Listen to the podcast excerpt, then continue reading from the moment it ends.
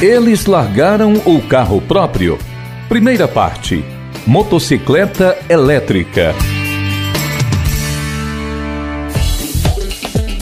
Ele tinha carro na garagem de casa, mas preferiu andar de bicicleta.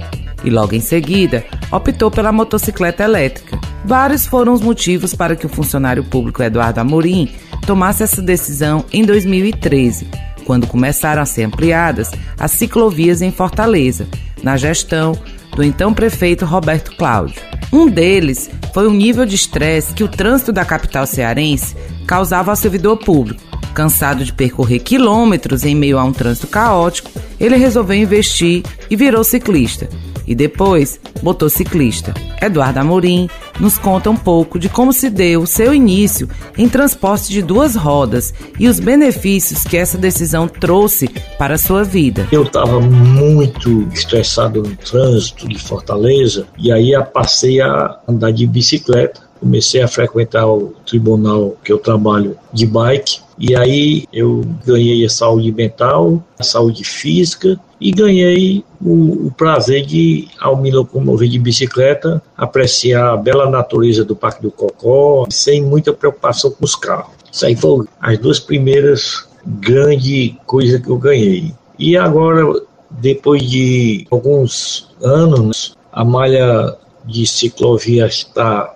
muito grande, eu passei a aderir moto elétrica desde novembro. Então eu só ando de bicicleta praticamente nos fins de semana, mas moto elétrica eu ando todo dia. Desde novembro eu venho trabalhar de moto elétrica. Ela não tem placa, não tem combustível, os benefícios são enormes porque não tem multa, não tem licenciamento. Apesar que você tem que cumprir todas as regras de trânsito, capacete, sinal, não cortar os carros. Então, eu fico muito contente com esse investimento que eu fiz. Outra coisa, o custo-benefício é enorme. O tempo que você perde no carro, você ganha andando tanto de bike como de moto elétrica. Já a moto elétrica ela tem uma limitação, porque com a carga de 4 horas de bateria você só roda 40 km, mas para rodar desde Fortaleza 40 km, para perto ela é excelente.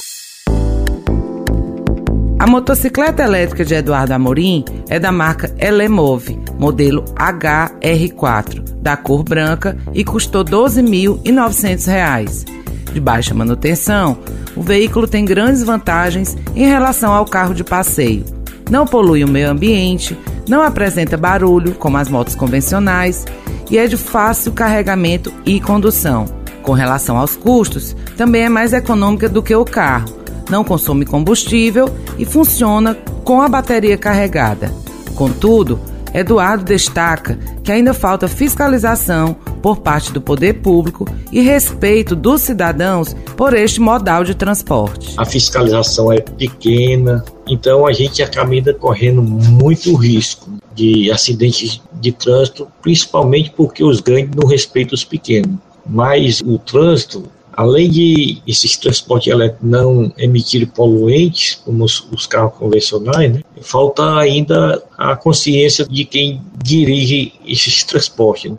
Então, se as pessoas aderissem, tivessem o investimento do governo, para subsidiar ou patrocinar um baixo custo, mas agora eles estão querendo é que a gente implante esses veículos elétricos, então tudo é questão de governo. Então eu espero que as coisas continuem melhorando a respeito disso. E a infraestrutura de Fortaleza hoje, ela é uma das melhores. Inclusive eu fiz uma sugestão ao secretário, porque no Rio de Janeiro eu andei de bike e entrei dentro do metrô e saí lá no outro canto e aqui eu não podia andar de metrô. Agora eles abriram para você entrar dentro do metrô. Se você quiser ir lá para o centro, você sai lá na Parangaba, pega o VLT. Então, eles estão começando a aperfeiçoar esse uso em prol das pessoas que aderem a esse tipo. Tem melhoria de todo tipo: melhoria física, de tempo, de gasto financeiro. Então, é uma coisa que veio para ficar. Eduardo só dirige o carro nos períodos noturnos ou quando precisa fazer viagens e passeios com a família, composta por sua esposa e filhas. Ele explica como utiliza os diferentes tipos de veículos que possui em casa. Eu tinha dois veículos em casa, hoje só tenho um, que é para minhas filhas usarem, minha esposa, e tem uma moto elétrica e tem uma bicicleta também elétrica.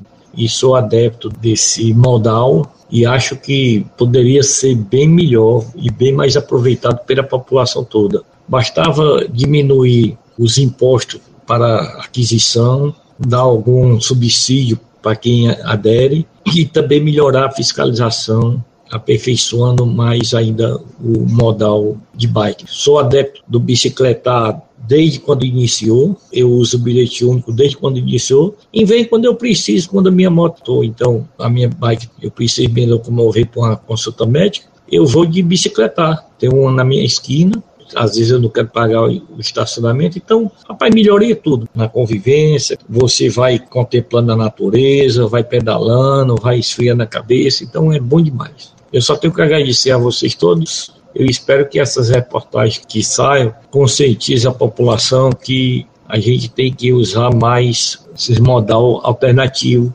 de menor custo e que hoje a prefeitura de Fortaleza ela tem uma infraestrutura muito grande para esse tipo de modal.